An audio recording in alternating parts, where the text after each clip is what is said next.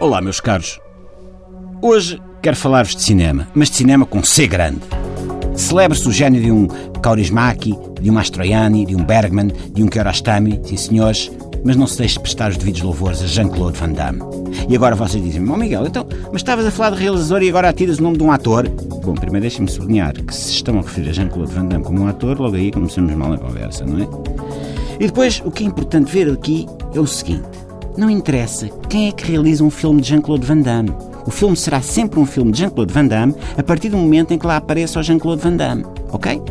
Quando em finais da década de 80 e pela de 90 afora, os espíritos cinéfilos mais fervorosos começaram a traçar os ciclos de Murnau, a Fritz Lang, nas tardes da Cinemateca, pelos videoclubes de bairro, não chegavam ao balcão a pedir se faz favor, quer alugar o kickboxer do Marco de Sal. Não. Pediam, quer o último Van Damme. Jean-Claude Van Damme não é forçosamente, nem a custo um ator. Mas Van Damme faz a espargata. Espargata negativa, ou seja, a espargata dele vai muito lá abaixo, as pernas ficam em V.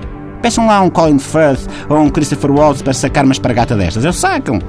Tivesse Van Damme nascido chinês em vez de belga, poderia ser a versão live action de um pana do Kung Fu realizada por Tzuyi Claro, nem todos os realizadores souberam captar com digna sensibilidade a espargata de Jean-Claude Van Damme.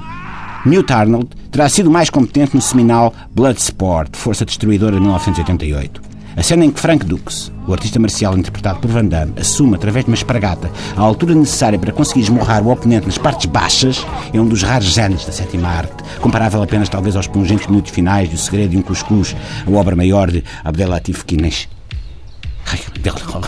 de 2007. Sejamos sérios. Onde ficam Herzog, Tarkovsky, Kurosawa, quando depois vem o Inarrito e mete o DiCaprio à bordoada com o urso? A arte é repetível. Um Jean-Claude Van Damme, não. Mas desenganem-se aqueles que pensam ser a espargata o ponto mais alto na inefável versatilidade de Van Damme. Tome-se, por exemplo, o épico Morte Súbita, realizado por Peter Haynes, em 1999, o mesmo dos dias do fim, protagonizado por outro imortal Arnold Schwarzenegger, cujo panegírico teceremos noutra oportunidade.